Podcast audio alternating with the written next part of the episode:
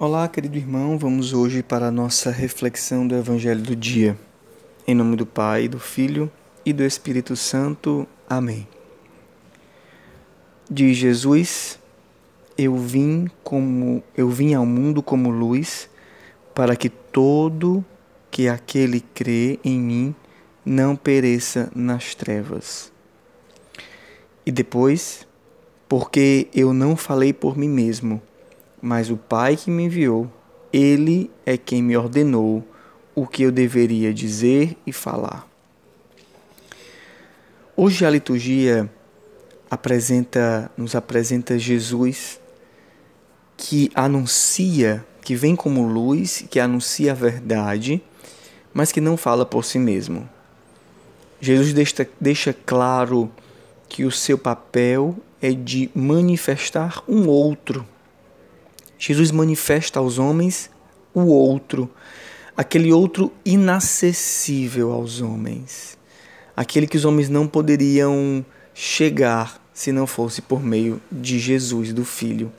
O Filho transparece o Pai.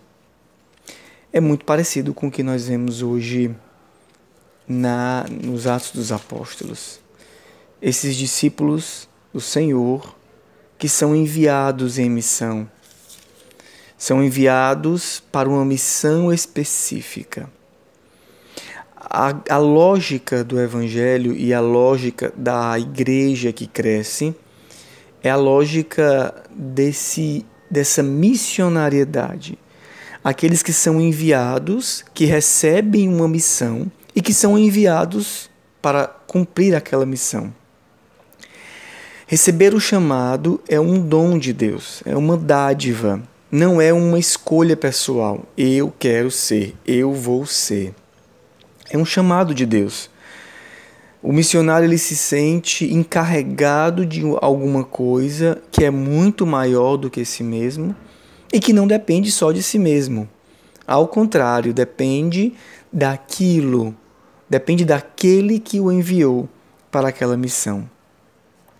O Senhor diz, o Espírito Santo diz: Separai para mim Barnabé e Saulo, a fim de fazerem o trabalho para o qual os chamei. Então jejuaram e puseram as mãos e os deixaram partir. Barnabé e Saulo são enviados para a missão para anunciar Jesus àqueles povos, aquelas pessoas, aqueles homens. E eles não são, não, não levam em si uma própria mensagem mas eles levam a mensagem que eles receberam da, do chamado que foi feito, foi feito a eles. Muito parecido com o que acontece com Jesus, que vem à terra para anunciar aquilo que o Pai o enviou. É interessante pensar nisso, porque o missionário precisa ser muito humilde naquele trabalho que ele faz. Aquele que é enviado por Deus a alguma missão precisa ter muito grande um espírito de humildade, para que não anuncie a si mesmo, para que não se auto vanglorie, para que não se auto eleve e crie para si um quase pensando em um carreirismo, porque afinal de contas sou eu, eu, eu que fiz, eu que realizei. Na verdade, o missionário humilde anuncia aquilo que Deus fez nele. É bonito ver na vida dos santos quantos santos, é, evidentemente, vemos com clareza na vida deles que eles não anunciam a si mesmos. E por isso, quando nós olhamos para eles, logo temos aquela impressão: como pode alguém tão fraco e Deus fazer algo tão grande? Como era a lógica de São Francisco de Assis que dizia constantemente que o Senhor escolheu o mais pecador, o mais fraco.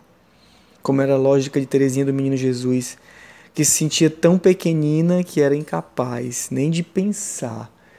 Mesmo que desejasse a vida dos grandes santos, era incapaz de conceber a sua vida daquela forma. Por isso, a luz de Deus encontra o seu lugar a partir da missão que Deus deu para ela dentro do Carmelo. Dessa forma, esses homens revelam aquilo que era inacessível. Se para aqueles que Jesus anunciava o Pai era inacessível, para esses que Paulo e Barnabé anunciam, realmente, Jesus também era inacessível. Era inacessível porque Jesus não estava mais no meio deles. E por isso esses homens precisariam se tornar outros Cristos.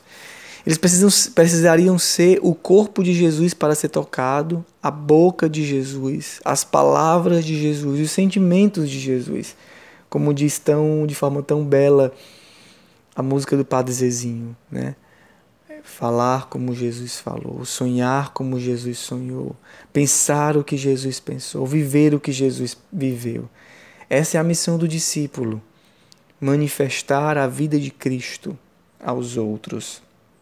E a alegria do discípulo é essa, como é a alegria do esposo que, que diz São João Batista. A alegria do esposo é essa. A alegria do amigo do esposo é essa.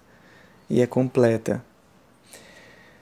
A santidade, portanto, se manifesta aqui, na simplicidade da vida e transformando a nossa vida em um acesso à vida de Cristo. É interessante que neste Evangelho no melhor, nos Atos dos Apóstolos, o Senhor é, coloca com eles aqui um homem chamado João, João chamado Marcos. Não sei se vocês perceberam, se você percebeu, mas esse João Marcos que a palavra fala é o evangelista Marcos, que vai ser o primeiro evangelista, vai ser o primeiro a escrever o evangelho, mesmo sem conhecer Jesus. E como ele escreveu o evangelho? Sem ter conhecido Jesus. Ele escreveu o Evangelho a partir da vida desses homens. Eles, eles tinham esse João como ajudante, João Marcos como ajudante. João Marcos aprende com eles. João Marcos descobre a vida de Cristo na vida desses apóstolos, desses discípulos de Jesus. Assim também deve ser a nossa vida. A nossa vida deve transbordar a vida de Cristo, de tal forma que aqueles que veem, que nos vejam, possam escrever o Evangelho a partir da nossa própria vida.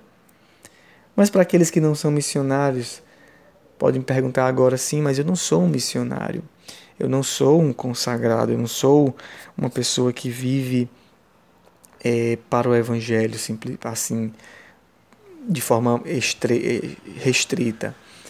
Tudo bem, o Papa é, Papa Francisco, na Alegrai-vos Exultai, fala que a santidade não está só é, restrita para os religiosos ou para as pessoas que se dedicam só a isso.